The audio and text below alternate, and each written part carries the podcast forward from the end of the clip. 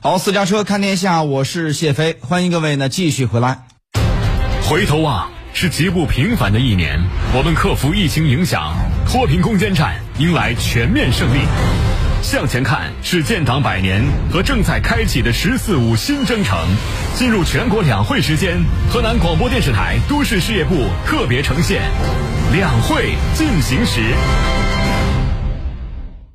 过去的一年呢，疫情不仅是冲击着经济，也是对国家治理体系的一次大考。检察机关呢，作为法律监督的机关，是法治战役的主力军。那么，检察机关在依法防控、维护防疫秩序方面采取了哪些措施呢？有关这方面的内容，我们今天来请教到的是全国政协常委、最高人民检察院副检察长孙谦先生，来听一下他的这个深入分析。我们知道这个。检察机关作为法律监督的机关，是法治战役的主力军。那么，检察机关在防疫大考中是如何应对的呢？我们来听一下他的一个分析解读。那么，去年初啊，新冠疫情突然爆发，呃，使我们国家整个社会生活呀，进入一个非常的特殊的时期。呃，检察机关呃依法履行职责，主要是维护国家的安全、社会的秩序。特别是防疫的秩序，我们坚持用法治思维、法治方式来开展呃防控工作，来惩处各种与疫情相关的犯罪案件。这方面我们主要做了两个两项工作，一个是维护防疫秩序。那么疫情爆发，各种与疫情相关的犯罪啊时有发生，严重的危害了。整个抗疫的秩序，也给人民群众的安安全感造成了危险。那么，检察机关依法履行职责，及时的对相关的犯罪予以逮捕和起诉。到二零二零年底的时候呢，我们起诉与疫情相关的刑事犯罪人啊，一万一千多人，一万一千多人。对因为隐瞒旅居史、违反隔离的规定。而导致病毒传播或者带来传播风险的呢，我们则没有以危害公共安全罪来处理，而是以妨害传染病防治罪来处理。那么这样妥善的处理各种案件，呃，来维护呃防疫秩序，呃，防止呢刑事追诉扩大化。因为毕竟啊，在疫情初期，社会各界啊，老百姓啊。都有一些焦虑和恐慌，我们最大限度的维护这种秩序，给人民群众带来安全感。那么第二方面的工作呢，就是促进社会的治理，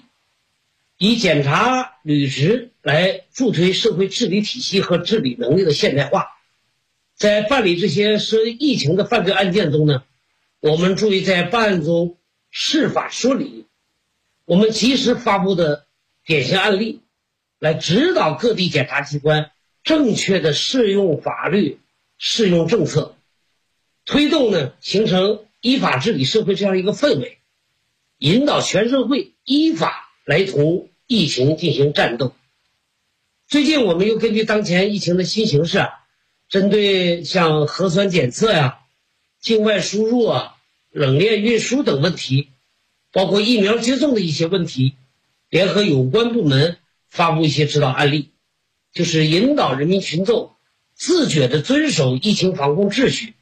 服务和保障整个防控的这个工作需要。好，那么在疫情期间呢，最高检在助力复工复产方面做出了巨大的努力和贡献。有关这方面的内容，我们继续有请这个全国政协常委、最高人民检察院副检察长孙坚先生来做一个详细的解读。肯定的，国内生产生活秩序都受到了很大的影响，特别是一些中小企业、民营企业损失很大，有的已经倒闭，甚至濒临破产，很多都在停工停产。那么在这样的背景下，我们检察机关呢，就要采取不同于平时、不同于非疫情时期办理涉涉及企业案件的一些举措。一方面，我们要抓防控。另一方面就是抓服务经济社会这个发展的保障，为企业排忧解难。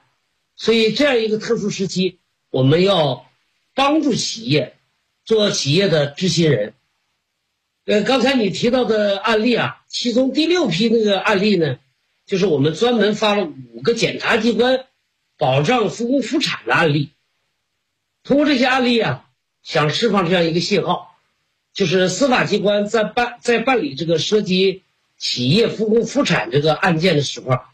特别是涉及民营企业的案件的时候啊，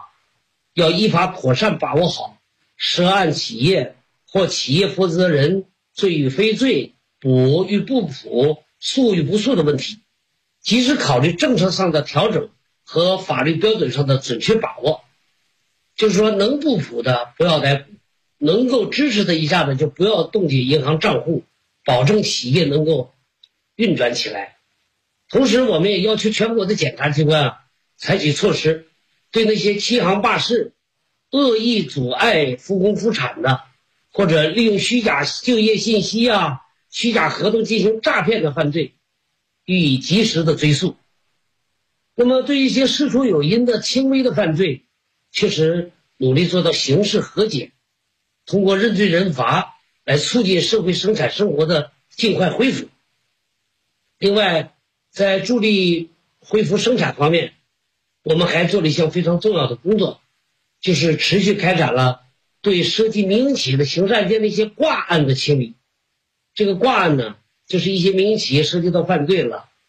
立案侦查了，也采取强制措施了，有的查封、扣押、冻结啊。有的把这个犯罪嫌疑人给拘留逮捕啊，但是呢，没有做法律结论，诉讼又没有进行，这样呢是比较严重的影响到企业的生产经营活动。我们的理念也是尽最大可能的避免，因为查办案件使企业的生产生活受到很大的影响。我们全国清理了两千八百多件这样的案件，已经处理了大部分都处理了，还有那么三四百件。正在处理的过程中，通过解决这些问题呢，使企业呢减少诉累，轻装上阵，诚信的、依法的来恢复生产和生活和经营活动，来恢复生产和生活。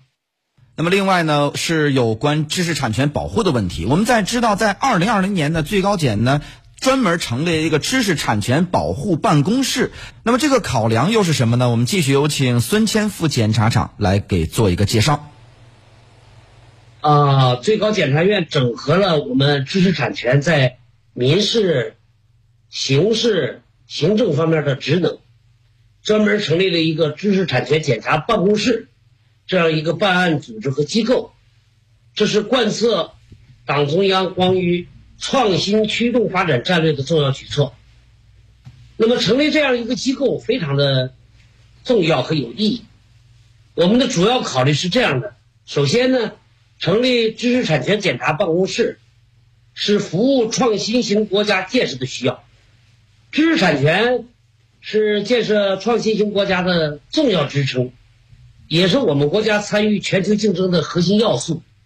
所以，有效的保护知识产权，是我们法治进步的一个重要方面和标志。